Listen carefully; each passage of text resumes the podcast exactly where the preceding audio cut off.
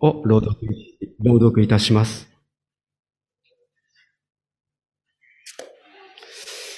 マルコによる福音書、一章三十五節です。マルコの福音書、一章三十五節。さて、イエスは朝早く、まだ暗いうちに起きて、寂しいところに出かけて行き、そこで祈っておられた。それでは、えー、イエスの祈りと題しまして、小倉先生に御言葉を取り継いでいただきます。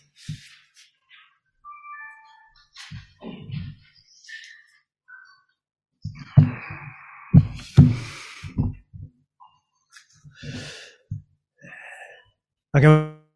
ましておめでとうございます。えー、主の年2024年が始まりました。この年もよろしくお願いをいたします。まあ、元旦早々、本当に大きな災害といいますかね、えー、一つはまあ人災かもしれませんけれども、立て続けに起きてですね、本当に暗淡とした思いで、なんか一年が始まってしまったという感じです。えー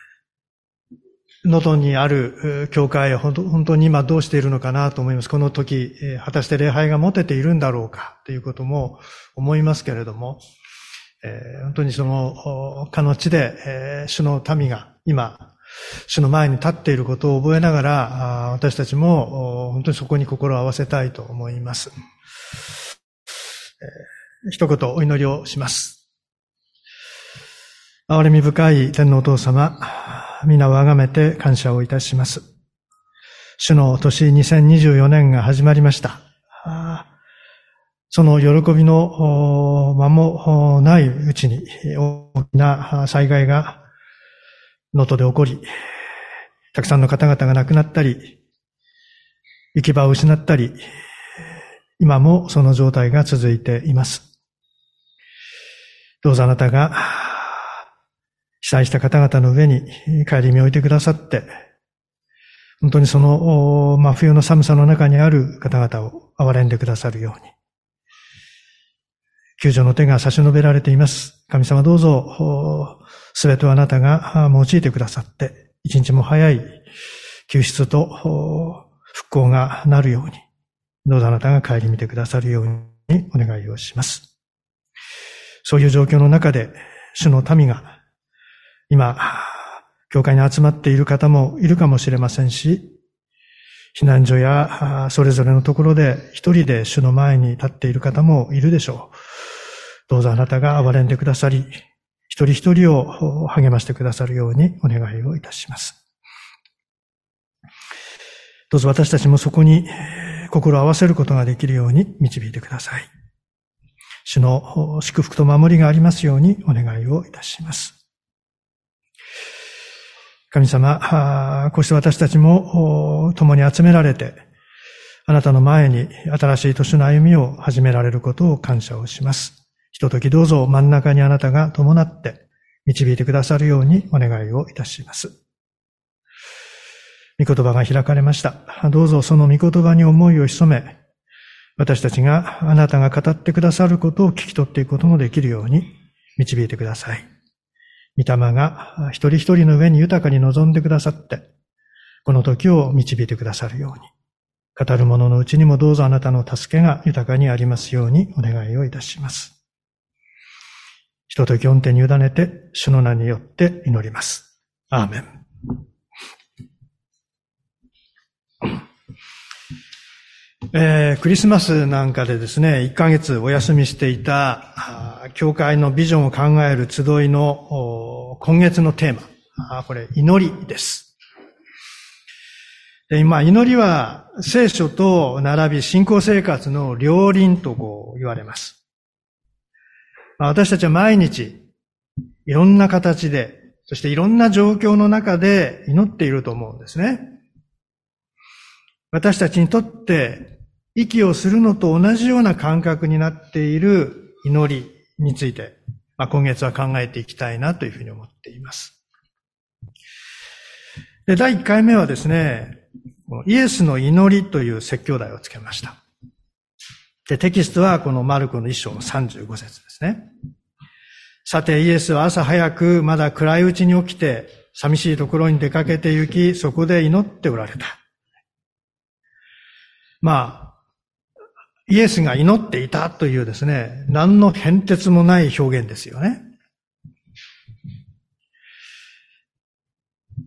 イエスが祈っているのは知っているが、それがどうだと言うんだと。私も毎日祈ってるぞと。まあ、この箇所を取り上げたことを軽減に思う人がいるかもしれません。しかし、この箇所は大切なことを私たちに教えているんですね。で大切なことを教えていると言われるとですね、改めてこの箇所を読み返して、あ、なるほど。朝早く起きて一人で祈ることが大切なんだな。まあそう納得する方もいるでしょう。まあそれもね、確かに大切といえば大切なんですけども、それ以上のことがここにはあるわけです。でこの時のイエスの状況を知る必要があります。一章の21節を見ますと、イエスは安息日にカペナウムの街道で説教されたということがわかります。そしてその街道で、汚れた霊に疲れた人からその汚れた霊を追い出しました。その後、一章の29節で、シモン・ペテロの家に行き、シモンの姑の熱病を癒しました。で一章の32節には、夕方日が沈んで安息日が終わると、カペナウム中から病人や悪霊に疲れた人々がイエスのところに連れてこられたことが書かれています。イエスはそれらの人々を皆受け入れ、病気の人は癒し、悪霊に疲れている人はその悪霊を追い出しました。その流れの中で朝早くなんです。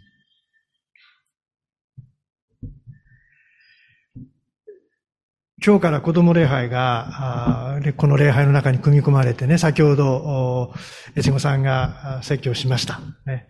とてもいい説教だなと思って聞きましたね。もう私説教しなくていいんじゃないかなと思ったんですけども。ね、教会学校の、あの、教師など経験した、してですね、説教したことのある方はわかると思うんですけれども、説教するっていうのは簡単なことではありません。説教は単に聖書の知識を教えることではないからです。聞いている人の霊、魂に語りかけ、それを揺り動かして、神に従うか従わないか、決断を迫るものだからです。ですから、単に知識があって、あるいは話術に長けているからといって、説教ができるわけではないんですね。自分と神との関わり、交わりの中で、その御言葉を通して、神から自分が責められている事柄を、他の人の心に訴えかけ、霊、魂を揺り動かさなければならないわけです。ですから説教の準備って大変なんですね。えー、越後さんも今日の説教をするためにですね、随分苦労されたと思います。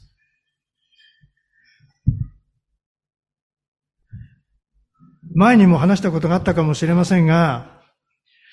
私もですね、説教の準備で苦労しながらですね、夢の中で説教を作ったことがあります。説教を準備している夢を見たっていうんじゃなくてですね、実際に次の日曜日の説教の中身を夢の中で考えていて、翌朝起きてからその内容を文章化して説教を作ったってことが実際何回もあるんですね。まあ、説教者がどれだけ説教準備に集中させられているかっていうことが、まあわかるだろうと思うんですね。ですからもう本当説教する大変なわけですよ。まあ、準備の段階でそれだけ大変なわけです。で、さらに説教する段になると、もう一つ厄介なことが起きてくるわけです。悪魔が人々の心を説教から引き離そうといろんな妨害を企んでくるわけですよ。廃品回収車が説教の時に街道の脇に止まってアナウンスを流す。え？説教中に誰かの携帯が突然鳴り出す。子供が泣き出したり、遊んでた子供が怪我をしたりして、いろんなことが起きます。まあ、私の経験ですとね、こうやって説教してる最中に悪霊に疲れた人が乱入してきたってことがあります。もうそしてその辺に立ってわーって叫んでるんですよ。そういうことがありました。また、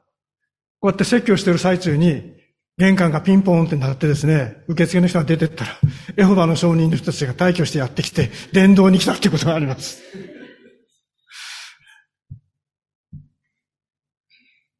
まあ、そのように説教は単に聖書の話をするというんじゃなくてですね、実際に霊の戦いなんです。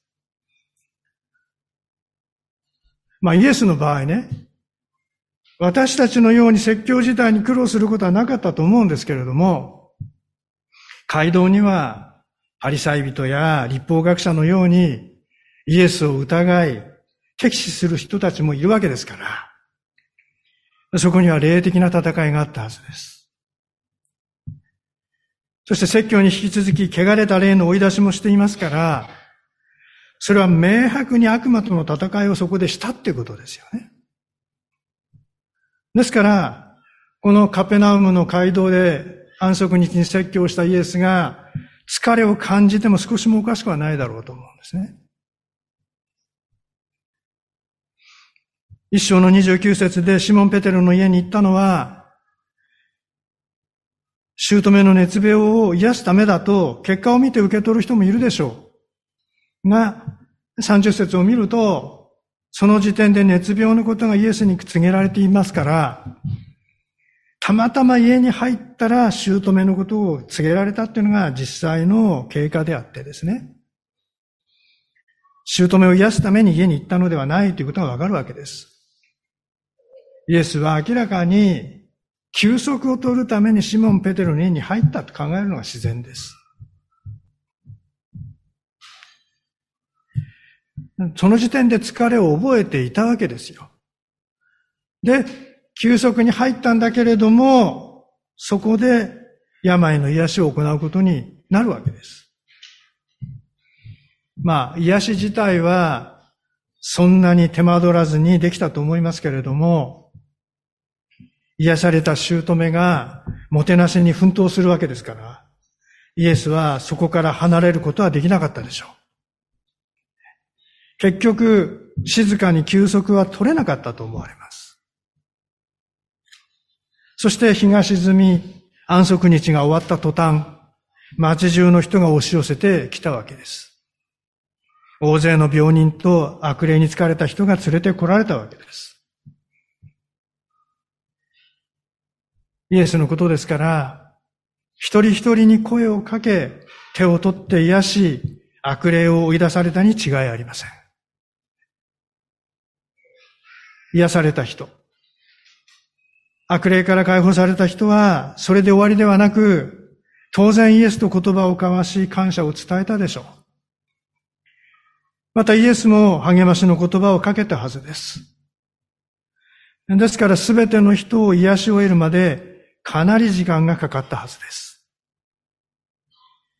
体力的にも、霊的にもイエスの疲れは相当深まっていたはずですね。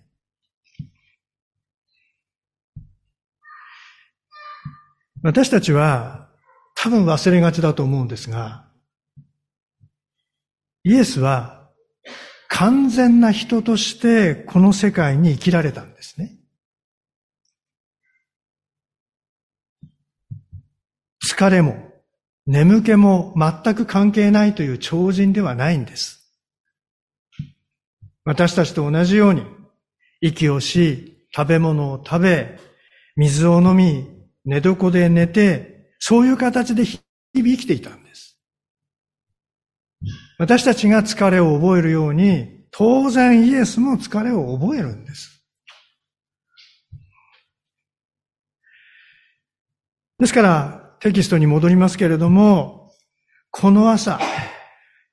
イエスはどれくらい睡眠時間を取れたんだろうか。前日、街道での説教に始まって、姑の癒し、多くの病人の癒し、悪霊に疲れた人の解放。そう一日中休む間なく動き回っていたんです。この時のイエスは肉体的にも霊的にもかなりの疲労の中にいたわけですよ。そのような状況の中でイエスは朝早くまだ暗いうちに起きてなんですよ。もっと寝ていたい。もう5分でいいから寝かせて、と私たちなら思うんじゃないでしょうか。でもイエスはそうせずに起き出すわけですよ。そして、寂しいところに出かけていき、そこで祈っておられたん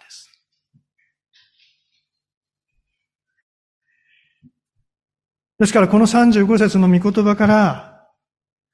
イエスにとっての祈りというものがどういうものなのかっていうのがわかるわけです。イエスにとって祈ることがどれほど必要なことであったか。それがわかるわけです。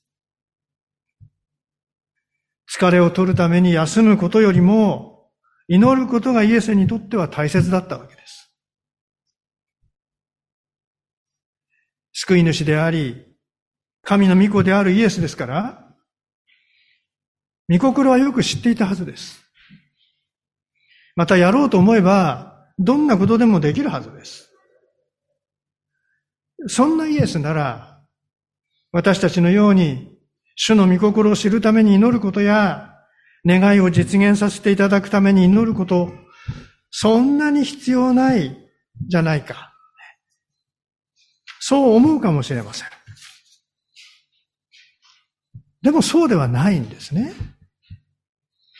イエスは眠る間、休む間も惜しんで祈られた。そのことがここに書かれているんです。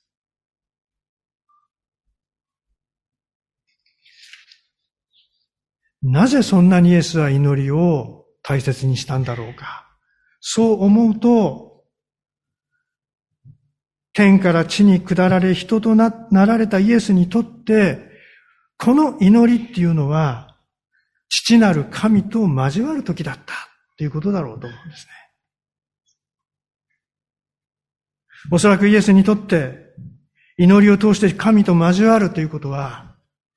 本来の自分に戻ることであっただろう。第二格としての神。その本来の自分に戻るとき、それがまさに神とのこの祈りの交わりだったんだろうと思うんですね。それこそが何よりの安らぎであり、喜びであり、力であったと思われるわけです。この朝の祈りの中で、イエスは前日の出来事を父なる神に報告し、喜びと感謝を分かち合ったでしょう。そして新たな力を受け、前へと進む備えをしたと思われるわけですね。36節以降で、シモンたちがイエスを探しに来ます。その時イエスは、町中がイエスに感服しているカペナウムにとどまるのではなく、別の町や村へ行こうと。新たな働きを始めるわけですよね。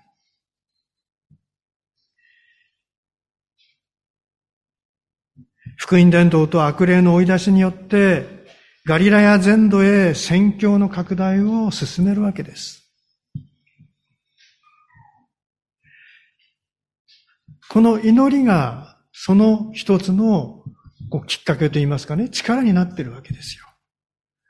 自分のやったことが神様と共に喜びを分かち合い、そして神様と交わることを通して、新たに力をいただいて、そしてそこから次のステップ。カペナムにとどまらずにガリラヤ全土に福音を伝える。そこにイエスは出ていくわけですね。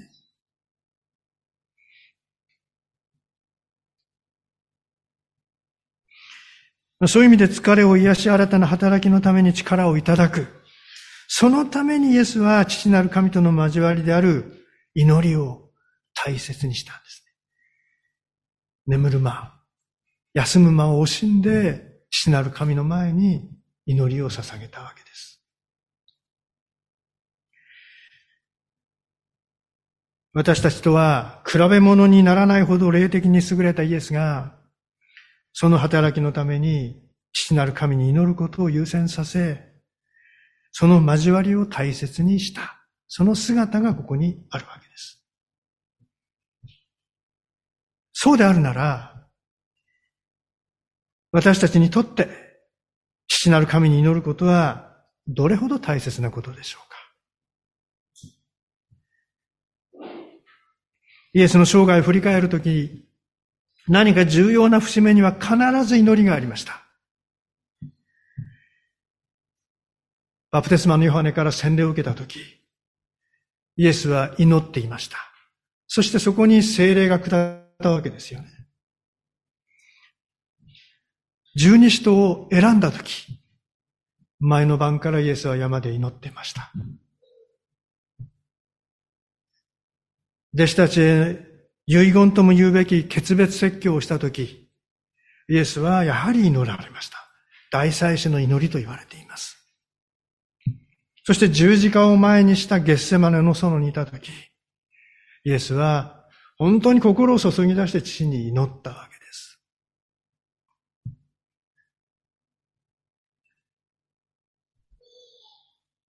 私たちの祈りはどうでしょうか？イエスのように、祈りを自分にとって大切なものとしているでしょうか？まあ私自身偉そうなことは本当に言えないんですけれども、時間に追われる日常の中で、ついつい祈りを後回しにしたり、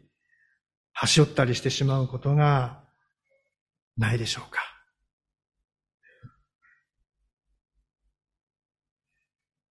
神に作られ、生かされている本来の私、それを取り戻すため、思い出すため、